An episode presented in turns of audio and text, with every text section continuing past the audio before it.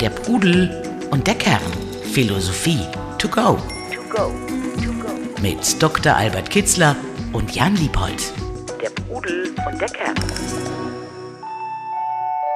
Der Gast.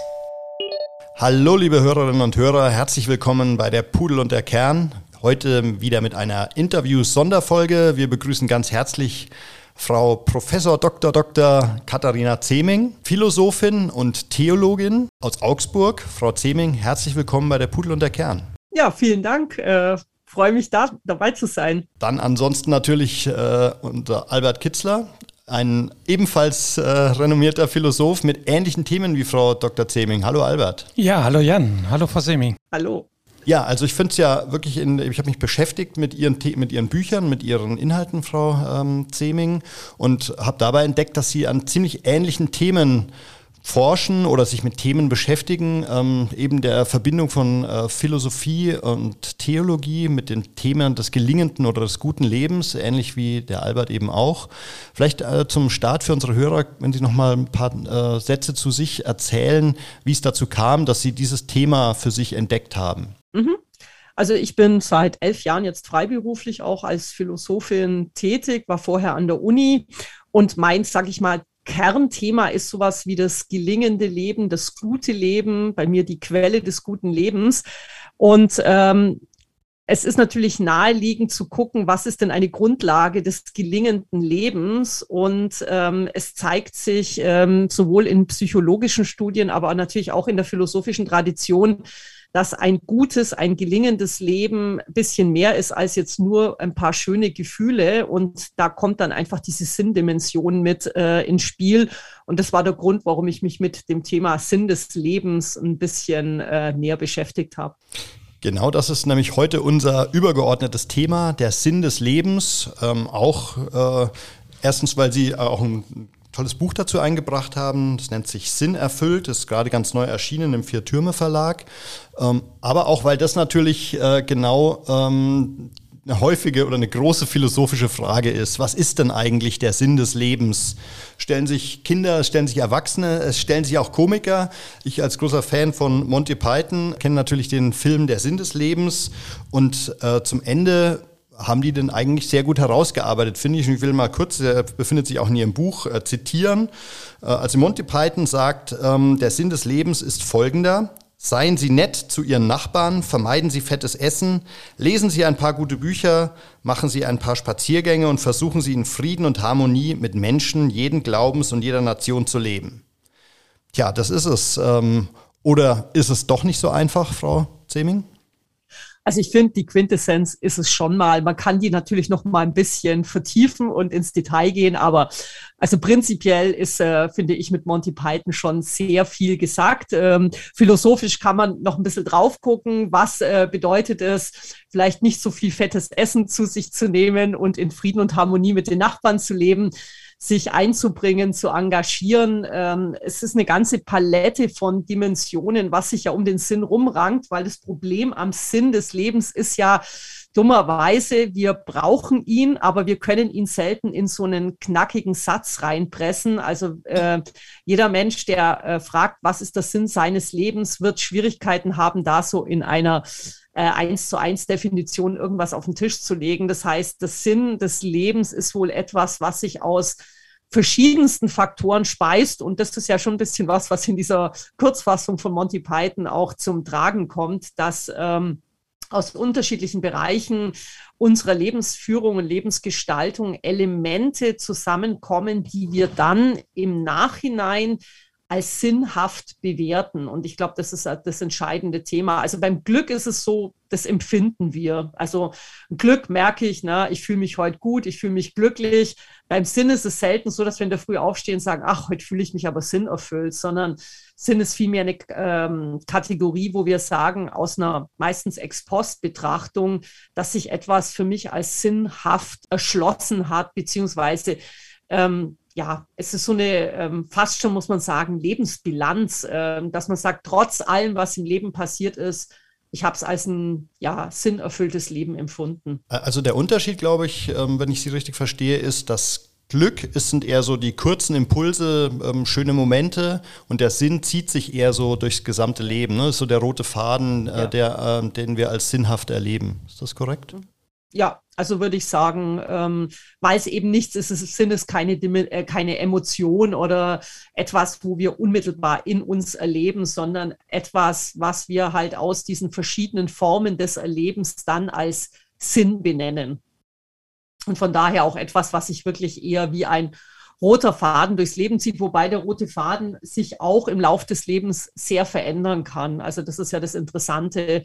Also wenn ich jetzt mit, sagen wir mal, 30 oder 40 das Gefühl habe, mein Leben ist sinnvoll, heißt es halt dann leider noch nicht, dass ich äh, von dieser Basis ausgehend mit 60 immer noch sicher sagen kann, dass ich mein Leben als sinnvoll äh, empfinde. Genau, also ich würde sagen, bei meinen Kindern, äh, wenn sie die fragen, dann ist der Sinn des Lebens äh, Skateboard fahren und mit Freunden rumhängen äh, in genau. der Mitte. Ne? Und bei ihnen vermutlich äh, stärker die Beschäftigung mit Büchern oder aber eben, und ähm, da kommen wir, glaube ich, auf so ähm, verschiedene Bereiche. Sie haben es ja, Sie oder beziehungsweise äh, bei Ihren Forschungen äh, sind Sie darauf gestoßen, dass, dass es sich in vier Kategorien ganz gut unterscheiden lässt. Sinndimensionen, die man empfindet. Können Sie die vielleicht mal ähm, äh, benennen, also ja. andersrum, ich benenne sie mal, äh, Kohärenz, Bedeutsamkeit, Orientierung und Zugehörigkeit.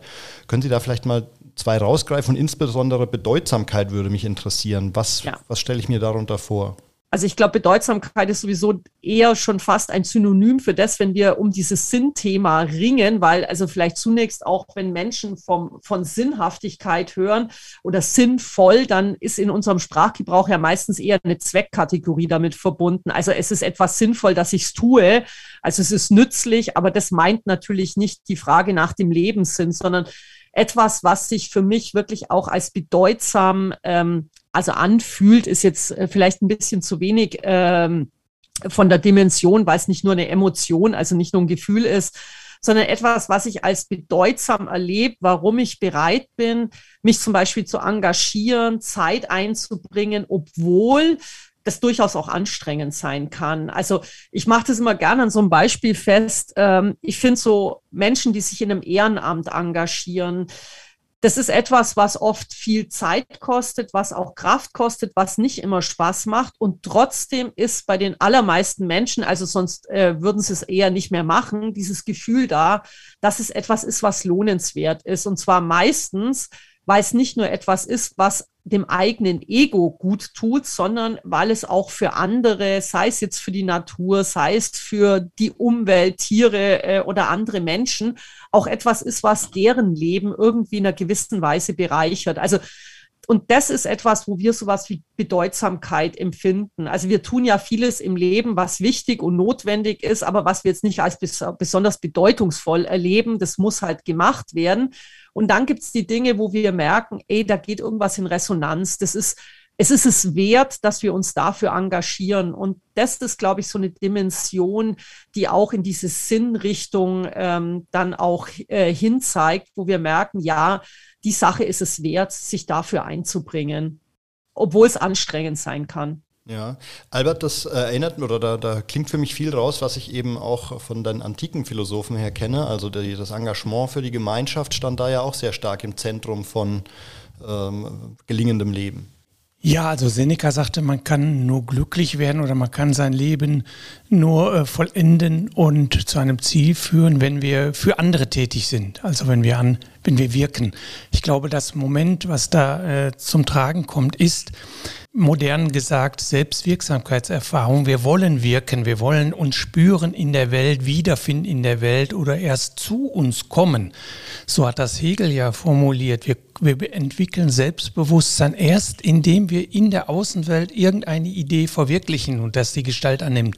Und diese Selbstwirksamkeitserfahrung, dass ich mich als wirkend erlebe in der Welt, dass ich Spuren hinterlasse, das erfüllt mich. Und, und da kommen wir ähm, nah an den Sinn.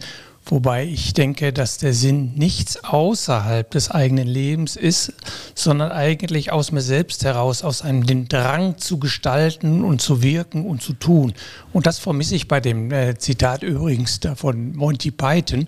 Äh, es hat sehr viel, finde ich, Sinn damit zu tun, mit dem, mit dem Tätigsein, äh, mit der das ist die innere Bestimmung des Menschen, dass er tätig wird. Das hat, darauf hat Goethe insbesondere äh, immer wieder hingewiesen, dass im Handeln der Mensch sich verwirklicht. Er ist zum Handeln geboren, sagt er einmal.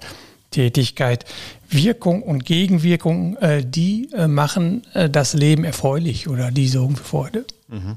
Wobei ja, seien Sie nett zu Ihren Nachbarn, äh, ist ja schon mal auch eine aktive. Ja, eine ja aktive klar, ne? klar. Wir, ja. Das ist ja das, was äh, Frau Simming auch gesagt hat. Dann mhm. entsteht Resonanz. Das heißt, es entsteht Bewegung, es entsteht Wirkung und Gegenwirkung. Mhm. Das ist das Wesen der Resonanz. Ich berühre jemanden und er berührt mich und es entsteht eine wirkliche Kommunikation von Seele zu Seele oder man, man allein wenn man ein Lächeln beim Nachbarn hervorruft, weil man irgendwas Gutes tut oder beim Kind, ja. das ist, da spüre ich mich, das ist Wirkung. Ja, es ist ja sowieso, Frau Zeming, äh, wenn ich es richtig verstehe, gibt es so eine Art individuellen Sinn des Lebens und dann gibt es aber eben auch dieses überindividuelle, also was, was man verallgemeinern kann möglicherweise, was den meisten Menschen als der Sinn des Lebens ähm, ähm, scheint. Können Sie das vielleicht nochmal so ein bisschen ja. erläutern? Also der Unterschied zwischen dem, wo ich für mich äh, meinen Sinn des Lebens suchen muss und wo ich gleichzeitig aber eben auch das übergeordnete Elemente, ähm, die nie schaden sozusagen, ähm, suche. Also ich glaube, bei diesen übergeordneten Elementen müssen wir einfach zwei Dinge unterscheiden. Das eine ist, ähm, ein übergeordnetes Element, das trotzdem in Anführungsstrichen mit mir zu tun hat. Das heißt, also ich kann mich transzendieren, indem ich mich für eine in Anführungsstrichen höhere Sache engagieren. Und höhere Sache, ähm, Engagement für eine höhere Sache heißt eigentlich etwas, was nicht unmittelbar meinem Lustempfinden und Ego-Elementen äh, Befriedigung verschafft. Also ich sage jetzt mal wirklich Einsatz im Tierschutz, in der Nachbarschaftshilfe, das ist etwas, was ich nicht primär tue, damit es mir jetzt als Individuum besser geht, sondern weil ich das Gefühl habe, äh, ich kann etwas bewirken in der Welt, für andere etwas besser machen. Hat aber natürlich mit mir zu tun. Es gibt eine zweite Dimension, äh, das ist die, die ja auch ganz traditionell meistens mit dem Sinn des Lebens verbunden wird und um die ja auch in der Moderne so massiv gerungen wurde beziehungsweise warum in der modernen Philosophie viele einfach die Sinnfrage vom Tisch gewischt haben mit dem Element oder mit der Begründung, ähm, es gibt überhaupt keinen Sinn, weil damit ein äh, in Anführungsstrichen objektiver gegebener höherer Sinn äh, gemeint war, den wir halt in den Traditionen meistens mit dem Begriff Gott oder Transzendenz äh, verbinden. Also eine letzte Wirkungsmacht, die über alles äh, äh, verfügt, was in dieser Welt passiert und auf die der Mensch hin orientiert ist. Also das ist eine Form, die ja durchaus, sage ich mal, im religiösen Kontext eine Rolle spielen kann. Also ich sage jetzt mal für einen religiösen Menschen mag es bei allen Irrnissen und Wirrnissen des Lebens vielleicht so eine letzte Sicherheit geben, dass man sagt, auch wenn ich jetzt hier nicht alles verstehe, was mir widerfährt, aber irgendwo bei Gott oder in dieser höheren Kraft mag alles irgendwie eine Ordnung haben und ähm, dann ist es so in Ordnung. Das ist das Thema das ist, oder die Dimension Spiritualität, oder? Genau, das ist die, die spirituelle Dimension, die religiöse Dimension, die natürlich mit der Moderne etwas brüchiger wurde, wurde nämlich in dem Moment, wo einfach ein immer größerer Teil von Menschen sagt, diese Dimension existiert gar nicht. Also dann fällt natürlich da eine Sinndimension weg. Ähm, das andere ist aber, was wir halt, ähm, ich beschäftige mich halt auch immer wieder viel mit der Psychologie, was wir halt aus der Psychologie wissen, ist, ich kann diese Sinndimension tatsächlich außen vor lassen und trotzdem mein Leben als sinnhaft erleben. Das heißt also, wenn wir über diesen individuellen Sinn sprechen, ist es meistens was anderes, was Menschen da antriggert. Und da gibt's eben durchaus eben genau dieses Element einer Selbsttranszendierung, ähm, sich eben für etwas zu engagieren, was nicht unmittelbar meinem eigenen Ego dient, was mir aber dann trotzdem, also nicht trotzdem, sondern vielleicht gerade deswegen diese Sinndimension erschließt. Im Kontext mit dem, was ja der Herr Kitzler gerade gesagt hat, dieses, äh, dieses Element der Selbstwirksamkeit. Ich glaube, das ist ein ganz wesentlicher Aspekt. Also dieses Gefühl, ich kann als Mensch etwas bewirken. Also wir wissen auch, Generativität ist so ein Element, was mit Sinn ganz stark verbunden ist. Also dieses Gefühl, irgendeine Spur im Leben setzen zu können, also etwas zu bewirken. Und das hat ja viel mit diesem Thema der Selbstwirksamkeit zu tun. Also zu spüren, ich bin nicht hilflos irgendwelchen Mächten ausgeliefert, die über mich und mein Schicksal verfügen, sondern ich kann in einer gewissen Weise auch das Leben gestalten. Und ich glaube, das führt in einer gewissen Weise auch zu diesem Gefühl von Sinn Sinnhaftigkeit. Das ist ja auch dieses, ähm, ich, einerseits, ich fühle mich als ein kleines Rädchen im äh, großen Ganzen, aber gleichzeitig ohne dieses kleine Rädchen äh, funktioniert es ähm, auch nicht, ist, ist genau. das diese Dimension. Ähm, weil das hatten wir neulich in, einem anderen, in einer anderen Folge, also äh, wo ich dem aber gesagt habe, ich finde es schwierig, ähm, wenn ich eben das Gefühl habe, ähm, nur so ein, also sagen wir im Arbeitskontext nur so ein kleines Rädchen zu sein. Und der Albert aber sagt, ja, wir sind aber alle kleine Rädchen und es kommt halt nur darauf an, in dem Wirkungsbereich äh, etwas zu hinterlassen oder etwas zu bewirken eben. Ne?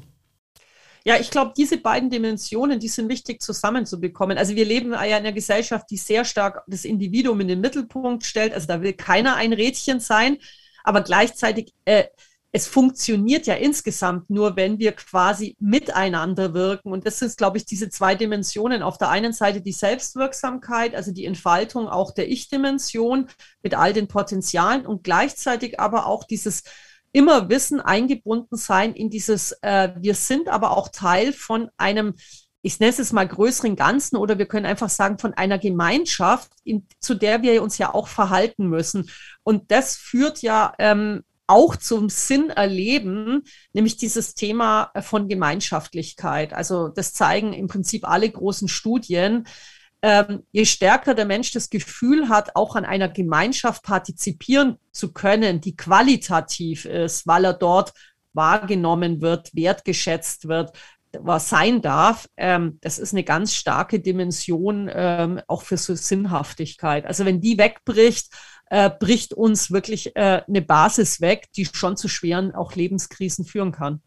Vielleicht darf ich hier etwas ergänzen, äh, weil Frau Semming Sie unterschieden zwischen dem, ja, den Zwecken, den eher egoistischen Zwecken und den der Verbundenheit, dem äh, etwas tun für die Gemeinschaft. Es ist interessant, dass die Antike da gar nicht unterschieden hat.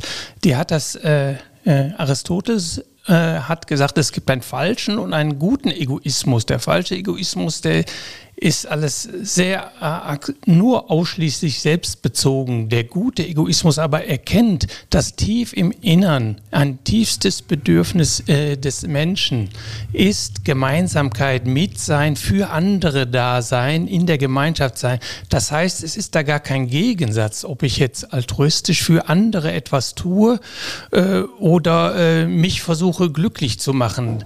Äh, dort findet man erst sein wahres Glück, indem man für und mit anderen ist. Also da ist gar kein Unterschied genau betrachtet. Wir reden natürlich immer von Egoismus äh, und zu Recht auch. Also das haben wir ganz äh, pejorativ belegt, also nur auf sich selbst bezogen. Aber das ist eine Verkennung des Wesens des Menschen, der eigentlich dazu neigt, äh, Städten oder Orte oder Tätigkeiten sucht mit anderen Menschen im Mitsein, in der Geborgensein, in, der, in dem Zusammensein, äh, findet er erst seine Vollendung und sein Glück. Und sein, das ist ein ganz äh, im eigenen Wesen angelegtes, tiefstes Bedürfnis. Mhm. Ich würde da auch gar nicht einen Widerspruch machen. Also ich glaube, es ist einfach genau das. Ähm, wir können also egoistisch sein, dann fällt aber diese Dimension des Sehens des anderen einfach raus. Oder wir können einen gesunden Bezug zu uns selbst haben, weil ich meine, die Alternative ist ja ähm, eine wirklich, äh, was dann schon ins Helfersyndrom überläuft, dass jemand halt überhaupt nicht wahrnimmt, was seine eigenen Bedürfnisse sind und einfach auf die anderen projiziert. Das ist ja die Pathologie im anderen. Aber gut bei sich sein zu können und gleichzeitig wahrzunehmen, da gibt es andere, die haben ähnliche Bedürfnisse. Ähm, und auch in diesem Gemeinschaftlichen erschließt sich ja eine neue Qualität. Es ist ja nicht nur, dass ich sage, ah ja, die anderen haben ähnliche Bedürfnisse, also versuche ich sie nicht äh, unterzubuttern, sondern indem ich mich ja mit anderen zusammenschließe, äh, erwächst ja da nochmal die ganz eigene Kraft. Also auf der einen Seite diese Kraft, die mir erwächst, indem ich meine eigenen Potenziale, Fähigkeiten, Talente, was auch immer kultivieren kann, auch meine eigenen Fehler vielleicht äh, mit in den Blick nehmen. Und das andere, dass ich in diesem Miteinander ja nochmal eine Stoßrichtung, eine Kraft entwickle, die die ich als Individuum so gar nicht haben kann, weil dieses Gemeinschaftliche nochmal was anderes ist. Aber nicht jetzt im Sinne von einem Gegensatz, sondern die beiden Elemente sind, glaube ich, in uns einfach massiv angelegt. Also dieses Thema der Entfaltung des eigenen und gleichzeitig, wir sind halt auch soziale Wesen, die gemeinschaftlich orientiert sind. Und ich glaube, für ein gutes Leben oder für ein sinnerfülltes Leben müssen beide Dimensionen eine Berücksichtigung finden. Nur es ist halt individuell sehr unterschiedlich, wie stark was ausgeprägt ist. Ich denke, ein introvertierter Mensch wird weniger, sage ich mal jetzt im Außen äh, brauchen. Ein extrovertierter Mensch wird da vielleicht mehr brauchen. Es sind Lebensphasen, wo sich das unterscheidet, aber irgendwo in jedem Menschen tauchen doch, glaube ich, die zwei Dimensionen auf. Und wenn man halt eine überhaupt nicht anguckt oder kultiviert, dann ist es eher, glaube ich, schwierig. Und das ist ja auch das, was Sie sagen ne, bei Aristoteles die Polis ist ja ein wesentliches Element, ne? das Engagement in und für die Polis und gleichzeitig die Beschäftigung mit sich selbst. Also zu philosophieren heißt halt auch mal über die eigenen Gedanken ähm, Klarheit zu gewinnen. Und ich glaube, die beiden Dimensionen sind ja, ob das Platon ist oder Aristoteles, ähm, ob das die stoische Philosophie ist und selbst Epikur, der jetzt nicht so sehr auf das Gemeinschaftliche im, im, im Politischen äh, abhebt. Für ihn ist ja die Freundschaft ein ganz zentrales Element. Ne? Das ist ja auch wieder das Gemeinschaftselement neben dem, dass der Einzelne gut gucken muss, ne? was, was sind eigentlich die Dinge, die mich im Innersten auch angehen. Also ich glaube, die Stoßrichtung, die finden wir fast überall, wo es darum geht, eine gute Entwicklung von menschlichem Leben ähm, in den Blick zu nehmen. Das wäre jetzt meine Nachfrage auch. Also es geht ja nicht nur im Sinn äh, Gemeinschaft im Sinn von Polis und das große Ganze, sondern durchaus auch der Mikrokosmos, ne, ja. der Sinn des Lebens bilden kann. Also beispielsweise Familie, Freunde, ja. äh, der Partner, die Partnerin. Ähm, das ist wichtig auch, ähm, das als sinnvoll zu betrachten, da, sich da zu engagieren, auch da gibt es natürlich ein zu viel Menschen, die sich nur über ihren Partner, Partnerin oder Kinder definieren, sicherlich auch schwierig. Aber können Sie das vielleicht noch mal ein bisschen einordnen? Ja, ich, also das, was Sie gerade angesprochen haben, äh, das finde ich einen ganz wesentlichen Aspekt, weil der ist ja, gehört ja zur Gemeinschaft dazu. Also wir haben auf der einen Seite dieses Soziale, wirklich auch von Gesellschaft, zu der wir gehören, aber gleichzeitig ist ja die Gesellschaft besteht ja schon wieder aus kleineren Einheiten. Und also wenn wir zum Beispiel Epikur anschauen, der halt diese wahnsinnige Fokussierung auf die Freundschaft hat, er hat es halt auch aus einer, sag ich mal, politischen Notwendigkeit gemacht, weil sich zu seiner Zeit bereits in Athen die Verhältnisse so verändert hatten, dass es für den, äh, sagen wir mal so, übergeordneten Sinn, der bei Epikur auch der Seelenfrieden war, es für den Seelenfrieden äh, durchaus abträglich sein konnte, sich zu sehr in der Polis zu engagieren, weil äh, das konnte einem im blödesten Fall vielleicht sogar das eigene Leben kosten. Also ist die Fokussierung mehr in diesem Mikrobereich. Und ich denke, das ist auch etwas, wo wir heute merken, selbst in politisch stabilen Verhältnissen, wir haben vielleicht gar nicht immer die Zeit und Energie, um uns für das ganz Große äh, zu kümmern. Ähm, und dieses Kleine ist aber genauso wesentlich. Ähm, also ich glaube, das ist etwas, wo wir auch immer wieder oszillieren. Und mal ist es halt auch das, wo wir merken, wir haben jetzt wieder mehr Energie für diese Gestaltung dessen, was jetzt nicht nur unseren engsten Kreis anbelangt. Ähm, und mal fehlt die und wir fokussieren uns auch darauf. Aber die soziale Beziehung die steckt ja in beiden Dimensionen, in diesem Mikrokosmos und in diesem Makrokosmos. Und ähm, also wie gesagt, wofür man Energie und Zeit hat, das ist halt von vielen Umständen äh, mit bedingt.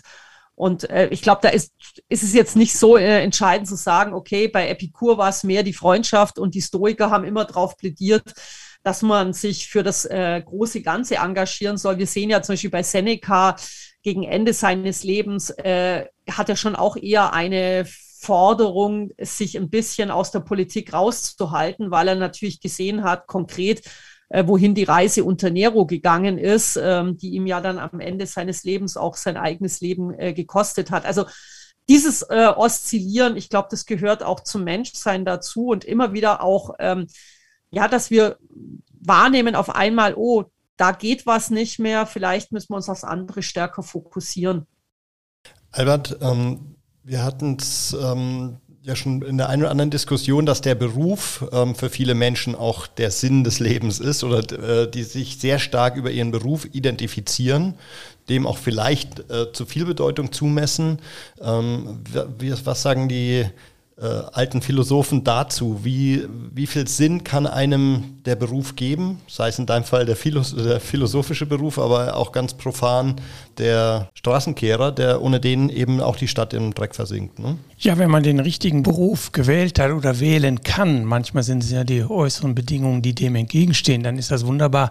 Ja, ich erwähnte ja schon äh, vorhin, dass die, dass die Wirksamkeit, die Betätigung, äh, das Tätigwerden ein ganz zentraler Punkt ist des, eines sinnerfüllten Lebens, dass ich meine Anlagen, meine Begabungen wirksam in der Außenwelt verwirkliche, äh, dass ich sie, dass die Gestalt bekommen äh, in der äußeren Wirklichkeit, dann äh, wieder reflektiert die mir, ich bin, ich bin und ich kann wirken.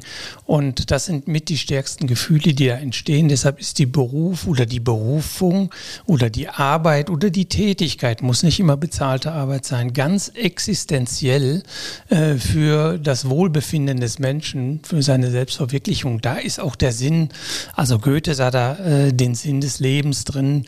Zweck des Lebens ist das Leben selbst, das, das Ausleben.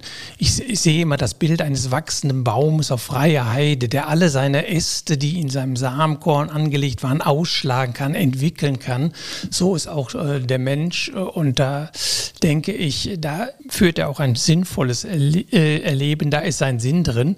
Und wenn ich vielleicht noch auf zwei Punkte aus der Antike, das ist ja mein äh, schwer, Schwerpunkt meiner Studien ist, verweisen darf. Einerseits auf äh, Aristoteles, auf seine Teleologie, das heißt, jedes Wesen hat in sich ein, schon einen Zweck, den es verwirklichen will. Und da wird es glücklich, da vollendet es sich, wenn es dieses innere Anlage voll auswirken kann. Bei Ach so, das war es. Die Vernunft, also ist das philosophische Leben eigentlich das vollendete Leben, die Vernunft auszuleben, weil die Vernunft uns unterscheidet von allen anderen Lebewesen. Aber im Chinesischen haben wir das Dao und das ist ganz interessant. Das, hat, das wird häufig übersetzt als der rechte Weg und äh, Sinn des Lebens kommt auch vom Gehen, vom, vom auf etwas Sinnen, vom äh, vom Gehen und vom Inneren des Menschen. Alles steckt in dem Wort Sinn drin und das passt eigentlich sehr schön zu dem, was ich sagen will. Also bei Dao ist es die Bestimmung. Das ist einerseits die Bestimmung der Natur, sich am Leben zu erhalten, immer wieder neues Leben zu schaffen, aber auch die individuelle menschliche Natur. Äh, das ist die Bestimmung, sich in den großen Natur äh, Kreislauf einzuordnen oder einzufügen.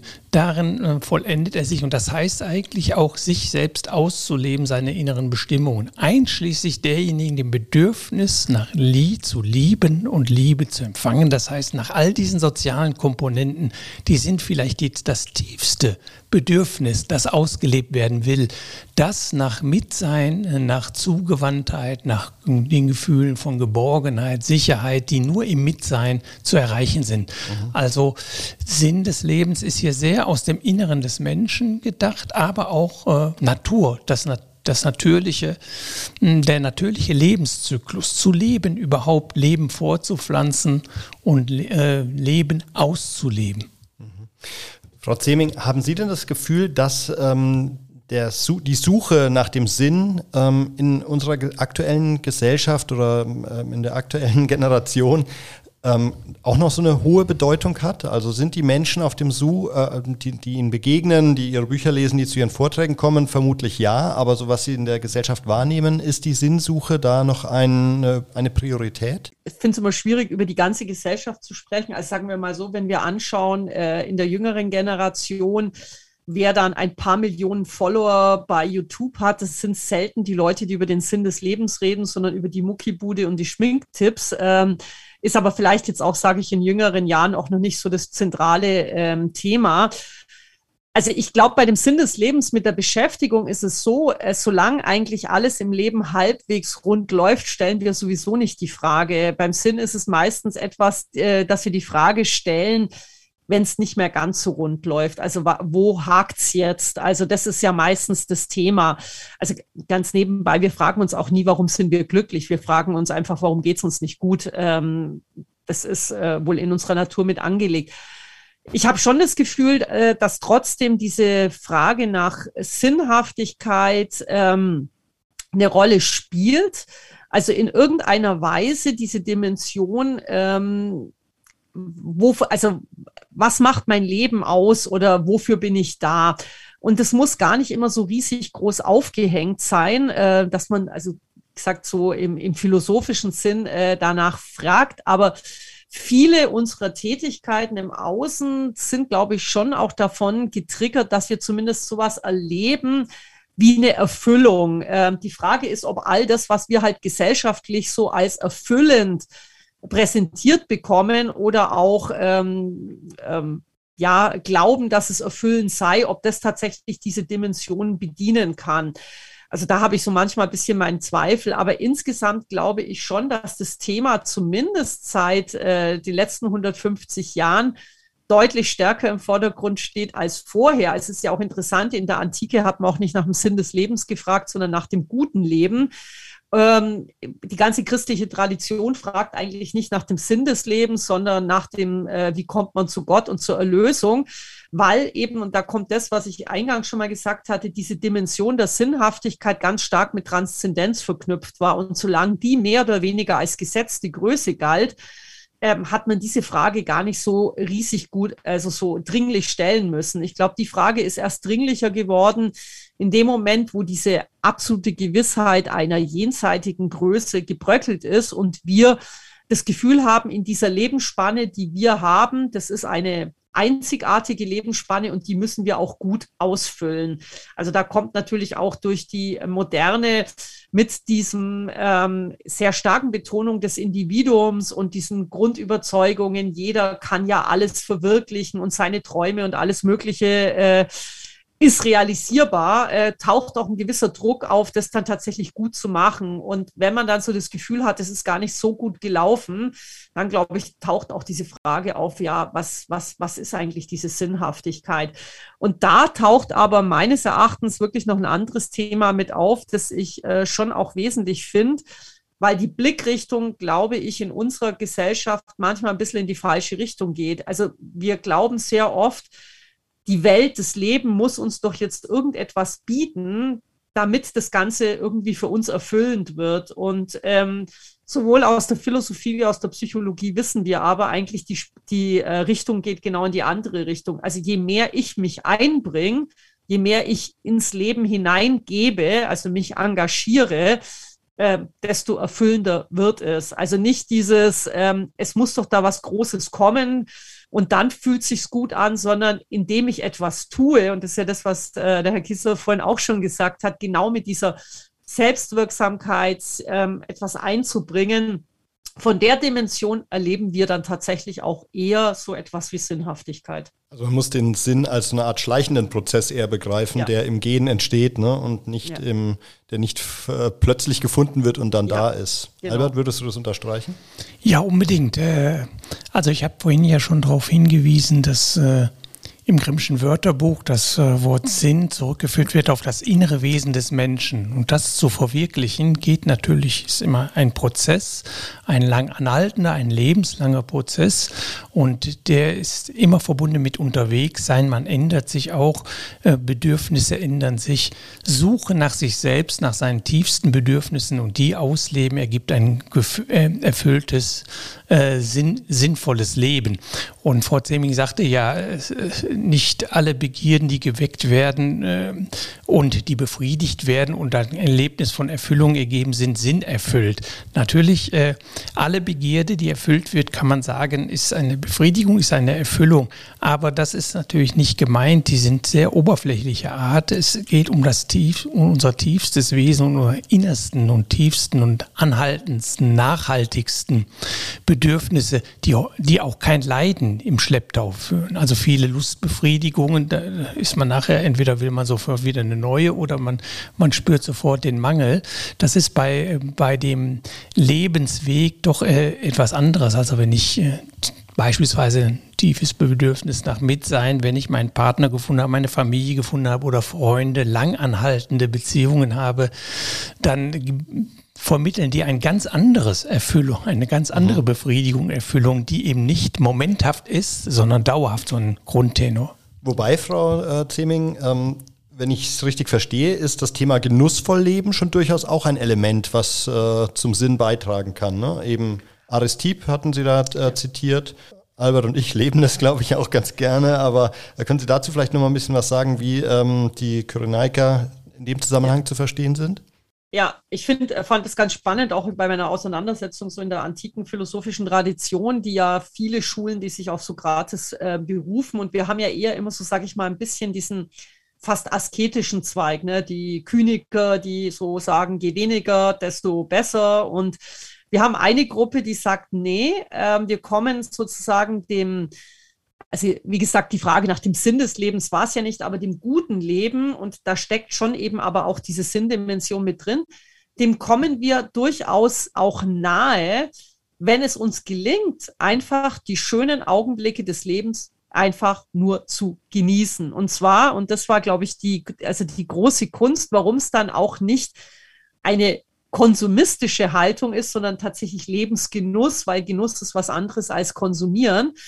Es geht um dieses bewusste Wahrnehmen von diesen Augenblicken und sie dann auch ähm, ja erleben, ich sage es jetzt mal in einer gewissen Weise auch feiern können, und wenn sie im Moment nicht da sind, ja, dann ist es eben auch so. Also Epikur hat ja das ganz stark in den Blick genommen, dass er sagt, ähm, alles, was da ist, genieße und wenn es nicht da ist, ja, dann gräm dich nicht drüber. Und Arnes Tipp hat gesagt, naja, ähm, lasst uns doch einfach auch mal gucken, was ist uns, steht uns zur Verfügung an genussvollen Momenten und die genießen wir auch, ähm, ohne uns zu den Sklaven unserer Lüste zu machen. Und das fand ich einen ganz interessanten Gedanken. Also es ist nicht genau dieses Konsumieren, noch mehr, noch mehr, noch mehr, sondern wirklich mit einer sehr bewussten Haltung durchs Leben zu gehen. Bei ihm taucht ja auch etwas auf, das klingt alles wirklich wie fast asiatische Weisheitslehren. Es geht nicht um das Morgen, äh, es geht auch nicht um das Gestern, es geht um diesen Augenblick, es geht um das Heute ich denke auch, es sind natürlich Lehren, die man in einem bestimmten Zeitkontext auch verstehen muss. Also ähm, Daseinsvorsorge war in der Antike deutlich, glaube ich, äh, schwieriger als in unserer Zeit. Ohne äh, Krankenversicherung, ohne erlebt, Sozialversicherung. Ne? Genau, keine Sozialversicherung, eine kriegerische Handlung und alles war dahin. Also war es vielleicht keine ganz dumme Haltung zu sagen, ich lege jetzt mal den Fokus primär auf das Heute und nehme diese genussvollen Momente und ähm, da hat Aris Tipp, finde ich, schon wirklich ähm, gezeigt, das ist auch etwas, was mit Lebensfreude äh, und ähm, auch zu einer Zufriedenheit führen kann. Und es gibt ja einen moderneren Philosophen, den ich persönlich sehr schätze, jetzt gar nicht mal als jetzt äh, analytischer Philosoph, aber wirklich auch in seinen Essays, nämlich Bertrand Russell. Und der hat es auch so wirklich mit diesem Gedanken dieser Daseinsfreudigkeit umschrieben, also Freundschaft mit der Welt zu schließen. Und ich finde, das ist ein ganz wichtiger Punkt. Ähm, bei all dem, wo es um Ernsthaftigkeit geht, um Entwicklung, ähm, um sich engagieren, einbringen, sollte halt dieses schöne Element, das zu genießen, nicht hinten runterfallen, weil sonst besteht leider die Gefahr, was man ja durchaus auch bei Menschen erleben kann, dass das in so eine gewisse Ver Verbissenheit ähm, ausartet, die dann alles andere als besonders angenehm ist, insbesondere für die Umwelt. Und ich denke, so wirklich ein sinnerfülltes Leben ist eben auch ein durchaus freudiges Leben, was nicht heißt, dass jeder Augenblick dieses Lebens freudig sein muss. Also das ist vielleicht auch der Unterschied dann zum Glück, wo wir doch sehr drauf ähm, äh, hinarbeiten, dass wir es als positiv erleben. Äh, darf Aber ich dieses ähm, äh, zum Thema Freundschaft mit der Welt schließen, ist damit zum Beispiel gemeint, man steht im Stau und ärgert sich nicht, sondern freut sich, dass man mal in Ruhe einen guten Podcast hören kann? wenn es einem möglich ist, sozusagen so umzuswitchen, natürlich, klar. Also das ist ja auch so eine philosophische Haltung, die sagt, ähm, schau eher mal, was sind die Umstände und was sind deine Mindsets. Ähm, vielleicht ist die Situation gar nicht so schlimm, wie du es im Moment äh, denkst. Mhm. Gerade äh, Sie als Theologin oder wenn wir äh, mit einer Theologin, äh, philosophieorientierten Theologin sprechen, ähm, welchen, welche Bedeutung kann ähm, eben, wir hatten vorhin schon das Thema Spiritualität haben, aber eben ganz auch konkret jetzt äh, Religion haben im Rahmen eines sinnerfüllten Lebens. Ich frage auch deswegen, weil meine Mutter Religionslehrerin war. Also sagen wir mal so, aus den großen Sinnstudien wissen wir, Transzendenzbezug ist eine massive Sinnquelle. Also Menschen, die einen positiven, Betonung liegt auf positiv, positiven Transzendenzbezug haben, haben eine unheimliche Sinnressource. Weil es ist wohl dieses Gefühl, in etwas Größeres hineingenommen zu sein, nicht allein sich ähm, durchs Leben schlagen zu müssen, eine Verbundenheit zu fühlen. Also das, äh, wenn es positiv konnotiert ist, ist es eine ganz wichtige Sinnressource. Wer die aber nicht hat, kann einfach weil Sinn sich nicht nur aus dieser einen Dimension speist, äh, muss nicht verzweifeln. Es gibt also sehr viele Möglichkeiten, wo wir sowas wie Sinnhaftigkeit ähm, erleben können. Von daher ist es jetzt nicht so dramatisch, so was wir heute in der Moderne haben, dass halt viele Menschen sagen, das ist eine Dimension, da habe ich nicht mehr den Zugang. Aber derjenige, der es hat, hat eine, finde ich, ganz wesentliche äh, Ressource. Und finden Sie, dass die Kirche ähm, dieses Wertversprechen richtig oder ausreichend transportiert oder gelingt das momentan eben offensichtlich zu wenig? Also ich glaube, das Thema, womit die Kirchen zu kämpfen haben, äh, es ist sehr vielseitig. Äh, das eine ist natürlich, äh, katholische Kirche ist ja nochmal ein Unterschied zur evangelischen. Bei der evangelischen Kirche hat zumindest ein gewisser stärkerer ähm, Transformationsschritt in die Moderne stattgefunden. Die katholische Kirche ist ja in vielen Elementen durchaus noch sehr in der Vormoderne, also insbesondere was diese ganze Sexualethik anbelangt. Ähm, da, glaube ich, hat sie ein Riesenproblem, weil wenn natürlich ich in einer Gesellschaft unterwegs bin, wo ein Großteil der Menschen doch eher einem modernen Paradigma folgen und ich quasi mit einem vormodernen Paradigma argumentiere, ähm, ist es einfach so, es geht äh, fundamental aneinander vorbei. Mhm. Die Kirchen haben aber, glaube ich, noch ein anderes Problem für das sie gar nicht mehr wirklich was selber können. Ähm, das ist das Thema, dass wir heute in dieser sehr pluralen Gesellschaft eine solche Menge an äh, Angeboten haben, aus denen der Einzelne tatsächlich schöpfen kann. Also das, was wir traditionell über eine sehr lange Zeit hatten, dass Religionen das Sinnstiftungsmonopol quasi inne hatten, das ist heute längstens gebrochen. Und das heißt, die Kirchen sind ein Player unter vielen und konkurrieren mit sehr vielen unterschiedlichen äh, Angeboten.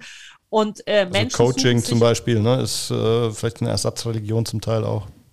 Also was auch immer, ne? Ähm, das kann sein, das schöne Brunchen mit Freunden am Sonntagvormittag, das sie als gemeinschaftsstiftend äh, erleben, ähm, wo sie sagen, früher war das dann der Kirchgang und hinterher noch vielleicht der Frühshoppen oder was weiß ich was. Und das erlebt man jetzt in einer anderen Dimension. Also es sind so viele Angebote und die Kirche muss da mitspielen in einer sehr pluralen Gesellschaft. Und äh, sie bietet halt ein Angebot an, das noch dazu in manchen Bereichen einfach nicht mehr die Lebenswelt der Adressaten trifft. Und ähm, da ist es schwierig. Also mhm.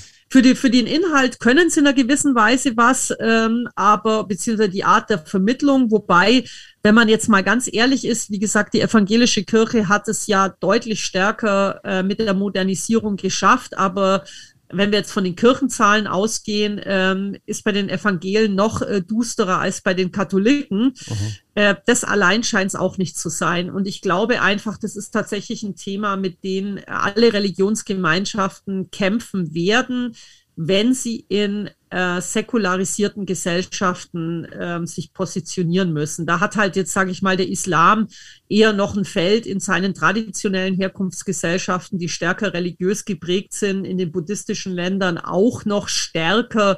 Indien ist ja noch ein stärker äh, religiös geprägtes Land. Aber ähm, wenn sich dort Gesellschaften zusehends modernisieren, also so sie es tun, es steht ja äh, nirgendwo geschrieben, dass es zwingend notwendig ist, äh, werden die ähm, ähnliche Phänomene erleben. Also dieses, was wir halt aus der Kulturgeschichte kennen, das kippt jetzt. Und ähm, da haben die Kirchen in dem Fall tatsächlich wenig Einflussmöglichkeiten. Ja, okay. Albert, äh, an dich noch die Frage. Also Frau Zeming schreibt in ihrem Buch, dass ähm, das Thema die hohe Kunst der Ablenkung auch ein, ein wichtiger Punkt ist. Äh, also ich interpretiere es jetzt mal so als Hobby, was man sich vielleicht sucht. Ähm, äh, eben die, losgelöst von der Sinndimension. Wie, wie schaust du darauf? Gibt es dazu äh, diese Beschäftigung, etwas, eine Leidenschaft für etwas zu entwickeln? Ähm, ist das was, was du für den Sinn des Lebens zuträglich findest? Ja und nein. Also wenn das äh, Flucht vor sich selbst ist, wenn das Zerstreuung ist, äh, dann äh, ist es nicht sinnerfüllend, dann ist es nicht nachhaltig und wir werden irgendwann da ins Leiden kommen. Aber wenn es äh, aus einem tiefen inneren Bedürfnis, ich sagte ja, man hatte Anlagen und Begabungen, wenn man die auslebt, in die Wirklichkeit reinsetzt, dann äh, empfindet man Befriedigung, Erfüllung und auch Sinnerfüllung. Und wenn das äh, in deinem Beispiel der Fall ist, ich mich ganz in eine Sache verliere, in eine Arbeit, in eine Aufgabe, ist das was Wunderbares. Äh, ich spüre mich darin, äh, ich, und zwar beide Dimensionen. Ich wirke in die Welt äh, und äh, ich spüre mich selbst. Ich lebe etwas von mir äh, aus. Das ist, was, das ist was Wunderbares und das meinte eigentlich auch, wenn Goethe sagt, ohne Betätigung geht es nichts. In der Betätigung, im Tun äh, vollende ich mich oder erlebe ich mich äh, sinnvoll und da entsteht auch Freude und Glück raus, wenn ich stimmig, mit mir stimmig, aus mir heraus schaffe oder eine Betätigkeit, äh, Tätigkeit erwähle, mich darin sogar verliere, bis zu einem gewissen Punkt, also ganz aufgehe, ganz eins werde, Verbindung, Verbundenheit mit dem, was ich tue, spüre, dann äh, stellt sich auch das ein Lust, äh, Befriedigung, Glück, äh, quasi ist das sinnerfüllte Leben, das äh, in sich stimmige Leben, in sich ruhend, aus der Ruhe heraus tätig sein, das ist quasi der Humus für die Momente des Glücks und der Lebensfreude oder auch der Lust, der Lustbefriedigung. Mhm, okay. Frau Zeming, jetzt noch äh, für mich, ich fand es sehr spannend, dass Sie auch Hannah Arendt ähm, häufiger zitiert haben in Ihrem Buch, die offensichtlich sich auch mit diesem, in, äh, zum Teil in der schwierigen Situation, in der sie gelebt hat, aber auch im Anschluss, ähm, sehr stark mit dem Sinn des Lebens beschäftigt hat. Was äh, können Sie unseren Hörern von Hannah Arendt, das was so die Quintessenz von Hannah Arendt auf der Sinnsuche, zum Thema Sinnsuche, ähm, können Sie das kurz skizzieren, bitte? Also ich würde gern noch was äh, zu dieser hohen Kunst der Ablenkung sagen. Ähm, es muss aber in dem Fall gar nicht immer dieses wirklich aus diesem innersten Grund und in Übereinstimmung sein, sondern es geht tatsächlich auch darum, dass es uns gelingt, auch manchmal in belastenden Situationen uns einfach auf eine gute Art und Weise ablenken zu können.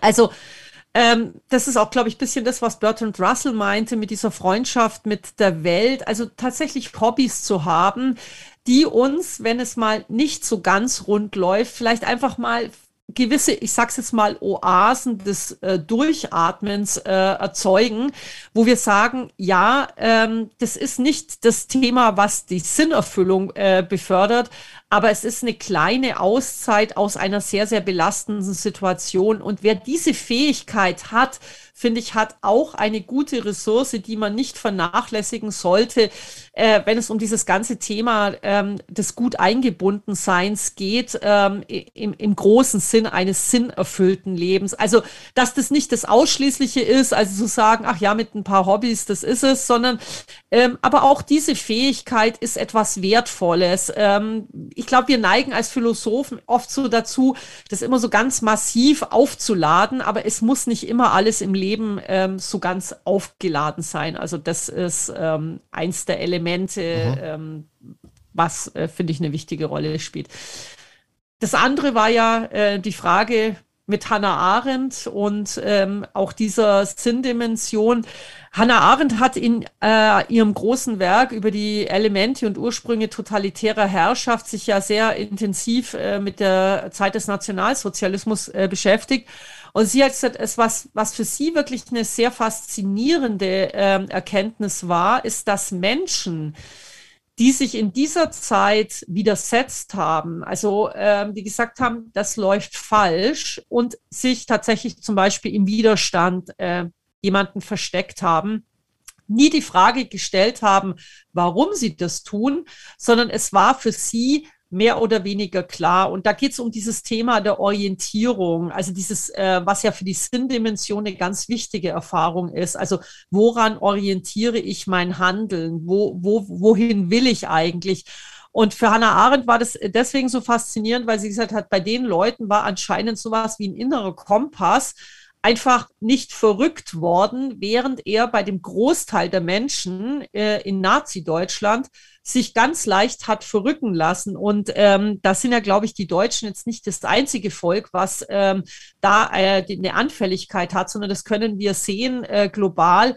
Es braucht leider nicht so wahnsinnig viel, um Menschen, von dem, wo wir sagen, das wäre doch eigentlich das Humane, das Naheliegende. Also wir orientieren uns an Menschlichkeit wegzubringen, indem wir Menschen zu Nichtmenschen erklären und auf einmal finden Menschen es völlig in Ordnung, andere zu quälen, ähm, zu vernichten. Und ähm, das war etwas, wo sie sagte, das fand sie sehr interessant, dass also genau diese Menschen sich nicht die Frage gestellt haben, warum. Also sie mussten ihr Tun nicht begründen, weil bei ihnen anscheinend so eine innere Orientierung äh, am Humanen funktioniert hat. Und ähm, das wäre natürlich auch nochmal so etwas, dieses Thema, woran orientieren wir uns? Und ähm, Hannah Arendt kommt natürlich von Kant äh, sehr stark geprägt. Also dieses Element des kategorischen Imperativs als so eine, sage ich mal, ähm, ethische Forderung, die im Raum stehen sollte, die vielleicht dann eine Orientierung geben kann. Wir wissen aber selber, wenn wir uns also mit Kant ein bisschen beschäftigen, wenn es um die inhaltliche Füllung dieses kategorischen Imperativs geht, dann hat Kant auch Füllungen vorgenommen, wo wir heute eher sagen, oh Gott, wie konnte er? Also simples Beispiel, Suizid war für ihn überhaupt nicht mit dem kategorischen Imperativ vereinbar, während die Todesstrafe sehr wohl vereinbar war. Also wir würden es heute wahrscheinlich genau umgekehrt bewerten, sagen, der Staat hat kein Recht, äh, seine Bürger äh, zu töten. Er hat zwar das Recht, die Gesellschaft zu schützen und jemanden vielleicht lange äh, einzusperren, in einer psychiatrischen Klinik zu behandeln, aber nicht zu töten, während der Suizid zwar eine tragische Entscheidung eines Menschen ist, aber letztendlich in die Selbstverantwortung fällt. Also inhaltlich genau anders getaktet und Kant hat es halt auch mit dem äh, kategorischen Imperativ begründet, womit wir auch wieder sehen, so eine ethische Rahmenbedingung braucht halt eine inhaltliche Füllung, die aber dann nicht automatisch aus dieser Rahmenbedingung äh, hervorgeht. Und ähm, da ist dann doch wieder die Frage in der konkreten Situation, woran orientieren wir uns? Und ähm, ich denke, an diesem menschlichen, menschlich zu bleiben, das war halt auch das, was Hannah Arendt sagt, äh, was was Entscheidendes ist. Und was Menschen, glaube ich, ähm, ja, die zumindest ethisch leben, ähm, durchaus ähm, unterschreiben würden. Wobei, da möchte ich noch eins vielleicht einfügen. Man kann sich natürlich auch an was völlig Irrsinnigen orientieren und das da, durchaus als stimmig erleben. Also wenn ich jetzt äh, so sage, ne, Beispiel, die Jungs, die da zum ES e gegangen sind, bei denen treffen eigentlich all die Dimensionen der Sinn, ähm, Dimension zu. Ne? Die haben eine Orientierung an einer Ideologie, die halt alles andere aus unserer Sicht ethisch war, aber für sie ganz klar, sie haben eine Gemeinschaft erlebt. Ihr Handeln war für sie kohärent ähm, und sie haben es als bedeutungsvoll erlebt. Und trotzdem würden wir sagen, das, was die wahrscheinlich als Sinnhaftigkeit erlebt haben, ist nichts, was wir als gesellschaftliche Norm gerne hätten. Also darum ist vielleicht auch nochmal das Thema Ethik und Sinn äh, eigens zu äh, ja, analysieren. Machen wir nochmal eine Sonderfolge dazu. Albert, könntest du zum Abschluss ähm, vielleicht noch äh, ein, zwei Zitate, die dir als besonders äh, wichtig erscheinen in dem Zusammenhang äh, zum Besten geben? Oder hast du noch ein Abschlussstatement ähm, mit deiner Sicht auf äh, die Sinndimension? Also ich hatte mich immer schwer getan mit dem Begriff und Frau Seming erwähnte auch schon, dass man den auch gar nicht in der Antike gar nicht findet, äh, sondern da findet man nur das Glücksstreben. Ne, Aber ich finde, eine Verbindung zwischen den beiden ist gegeben. Das sinnvolle Leben ist das äh, inner, äh, innerlich in sich stimmige, also dass wir uns mit uns selbst beschäftigen, rein werden, uns vielleicht von negativen äh, Affekten verabschieden, dass wir, äh, dass wir unsere Widersprüche in uns auflösen und nicht das eine sagen und das andere tun oder das eine denken und das andere äh, sagen, sondern dass das stimmig wird. Wenn da die Grundlage gelegt ist, ich sage sag so den Seelengarten, wenn der gut bearbeitet ist, das ist der Sinn. Ich mache einen schönen Garten und aus diesem Garten erwachsen dann die Blumen des Glücks, der Freude und der Lebensfreude. So ist das Verhältnis, finde ich, von Sinn. Das heißt, äh, äh, handle äh, deine eigenen naturgemäß, lebe, entwickle dich, deine Persönlichkeit und dann wird sich das Glück schon anfügen. Für die Alten war das das Gleiche und war das getrieben von den Gedanken, wie führe ich ein glückliches Leben. Aber wir könnten in Klammern sagen, das heißt eigentlich auch ein sinnerfülltes Leben führen. Können Sie sich dem anschließen, Frau Zeming? Ja, Sehr gut. Dann würde ich sagen, wir sind äh, weitgehend, haben wir das äh, zumindest mal, ich, ich fürchte, wir haben es auch wieder nur andiskutiert, aber ich habe schon das Gefühl, dass wir äh, das breite Spektrum auch zum Teil Ihres Buches mit abgedeckt haben. Ich möchte bei der Gelegenheit, wir ähm, haben eben auch mal ein paar Literaturtipps für unsere Hörer, nochmal darauf hinweisen. Das Buch von Katharina Zeming heißt Sinn erfüllt, ist im Vier-Türme Verlag erschienen und insbesondere ist insbesondere im lokalen Buchhandel gut erhältlich. Äh, ansonsten habe ich in Ihren Literaturhinweisen noch ein Buch gefunden, äh, was mich äh, so ein bisschen angesprungen hat, von Tatjana Schnell, Psychologie des Lebenssinns. Ist das was, was ich mir kaufen sollte, Frau Zeming? Also wenn Sie wirklich in die psychologische Sinnforschung wissen wollen, was da zum Thema Sinn geforscht wird, also was es mit Kohärenz, Bedeutsamkeit, Zugehörigkeit, Orientierung zu tun hat, ich finde es ein klasse Buch, ja, ernsthaft, ähm, weil es von der empirischen Forschung ausgeht. Ähm, fand es ähm, sehr, sehr erhellend. Also wo man einfach mal äh, von Interviews her mit Menschen diesem Thema ein bisschen näher kommt. Also nicht so sehr, was die Philosophie macht, die oft eine Prämisse in den Raum stellt, sondern hier geht es einfach mal drum, äh, was empfinden Menschen, wie gestalten sie ihr Leben und äh, aus dem destilliert man dann diese Elemente heraus. Also ich fand es ähm, äh, sehr, sehr aufschlussreich. Okay, also Tatjana Schnell, Psychologie des Lebenssinns und die jeweilige Homepage.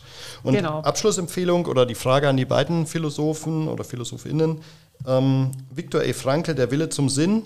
Ähm, ist das ein Buch, was Sie, wo Sie auch sagen, Frau Zeming, unbedingt lesen? Ich finde Frankel äh, sehr beeindruckend äh, als jemand, der, glaube ich, den Horror auf Erden hat erleben müssen, ähm, selber im KZ inhaftiert zu sein, seine ganze Familie zu verlieren und dann quasi in dieser Zeit danach nicht zu verzweifeln. Also es äh, würde sagen, es geht hier sowas um wie um Resilienz.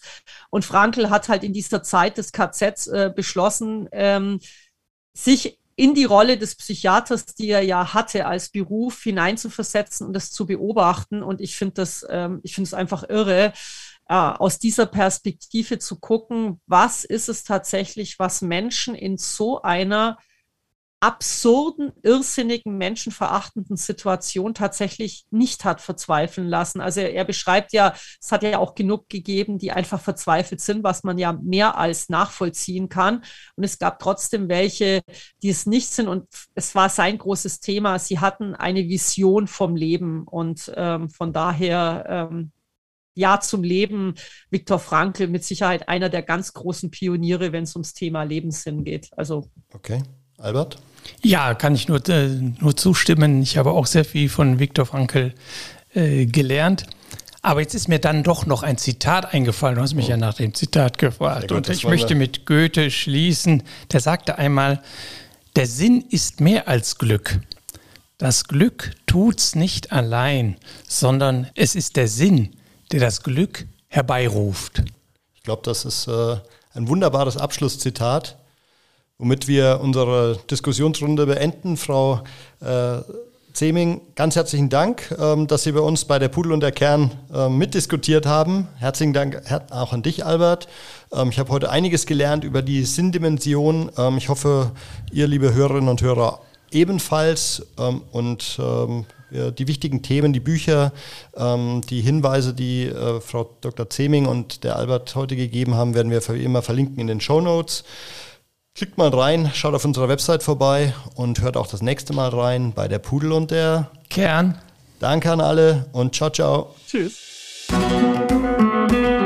Der Pudel und der Kern. Der Philosophie-Podcast zu den Fragen des Lebens. Mit Dr. Albert Kitzler und Jan Liebold. www.pudel-kern.com